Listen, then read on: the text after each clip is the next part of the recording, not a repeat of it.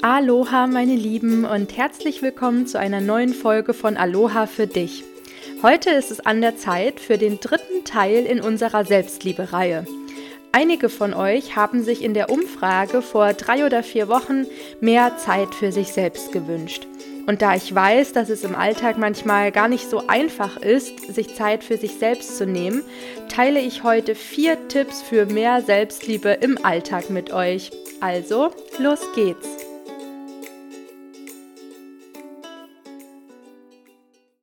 Wir starten gleich mit den vier Tipps, die ich für dich mitgebracht habe. Mein erster Tipp ist der Aloha Morning Guide. Der Aloha Morning Guide ist mein allererstes digitales Produkt, welches du dir für 0 Euro auf meiner Website alohafürdich.de herunterladen kannst. Denn Selbstliebe am Morgen vertreibt Kummer und Sorgen. Vielleicht hast du ähnlich wie ich früher einen unruhigen Schlaf, weil dich viel beschäftigt. Und sobald du dann langsam wach wirst, sausen dir gleich alle möglichen Gedanken durch den Kopf. Abgesehen davon, dass das ziemlich nervig ist, ist es auch sehr anstrengend für unseren Körper. Denn so laufen unser Verstand und unser Geist schon am frühen Morgen auf Hochtouren, obwohl wir gerade erst wach geworden sind und der Tag noch nicht mal richtig angefangen hat.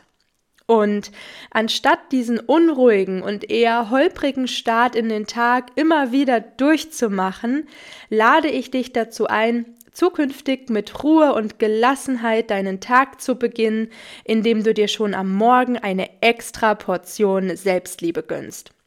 Und mit meinem Aloha Morning Guide erhältst du drei Tipps aus meiner Aloha Schatzkiste, die du für deine Morgenroutine nutzen kannst. Lad ihn dir super gern herunter. Er ist, wie gesagt, komplett kostenlos und außerdem darfst du natürlich selbst entscheiden, ob du alle drei Tipps für dich nutzen möchtest oder nur einen Tipp oder zwei Tipps. Probier einfach aus, was sich hier richtig für dich anfühlt.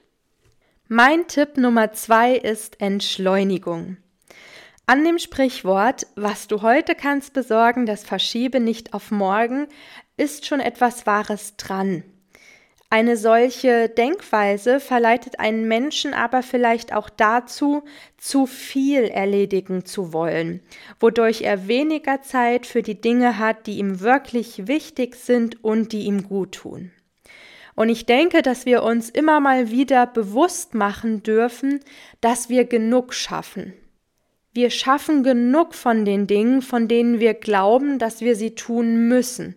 Wir schaffen genug. Du schaffst genug. Und du verdienst Pausen. Du verdienst Zeit für dich. All das steht dir zu und all das darfst du dir auch selber nehmen. Wir können das auch nochmal aus einem etwas anderen Blickwinkel betrachten.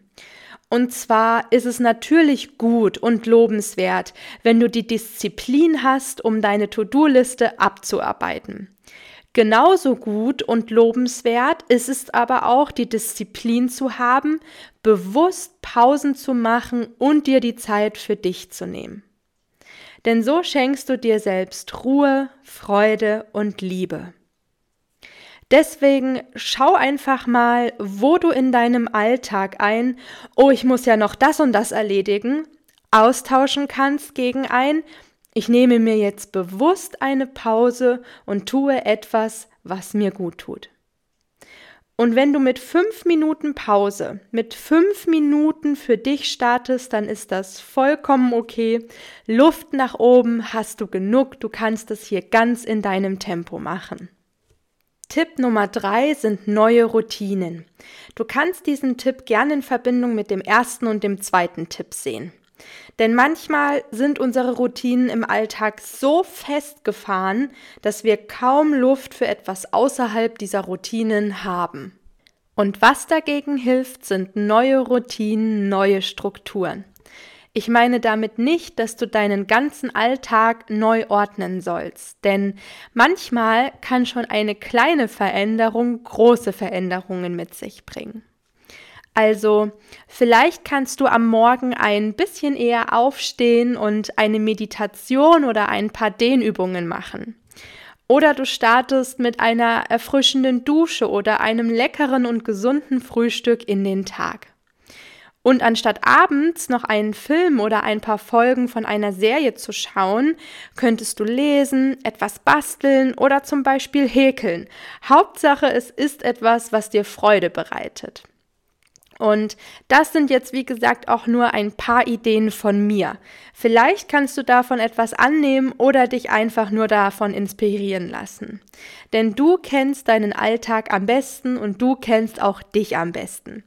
Schau einfach mal, wo in deinem Leben ein kleiner oder vielleicht auch ein etwas größerer Platz für ein neues Ritual ist und dann führe dieses Ritual zelebrierend ein. Und mein vierter und letzter Tipp ist, schau nicht zu sehr nach rechts und links, was andere Menschen machen. Also womit andere Menschen ihre Zeit verbringen und wie sie ihren Alltag managen. Denn Vergleiche machen uns oft unglücklich. Und was wir von anderen Menschen sehen, ist nur ein ganz kleiner Teil von ihnen selbst und von ihrem Leben. Und umgekehrt ist es genauso. Deswegen konzentriere dich auf dich und hole dir all das in dein Leben, was du dir wünschst. Das waren meine vier Tipps für dich. Probier sie gern mal aus und schaue, was sich davon für dich stimmig anfühlt. Und was auch immer es ist, mache es zu deinem persönlichen kleinen oder gern auch großen Ritual. Und gib nicht auf, wenn sich nicht gleich ein Gefühl von Ruhe und Entspannung einstellt. Auch unser Körper braucht genau wie unser Geist Zeit, um zu verstehen, dass er sich entspannen darf und nicht weiter unter Strom stehen muss. Die Hauptsache ist, dass du dran bleibst. Und mit diesen Worten verabschiede ich mich nun ins Wochenende. Ich wünsche euch ein ruhiges und besinnliches Weihnachtsfest. Fühlt euch umarmt. Wir hören uns nächste Woche wieder zu der letzten Folge in diesem Jahr. Aloha Mahalo, eure Lisa.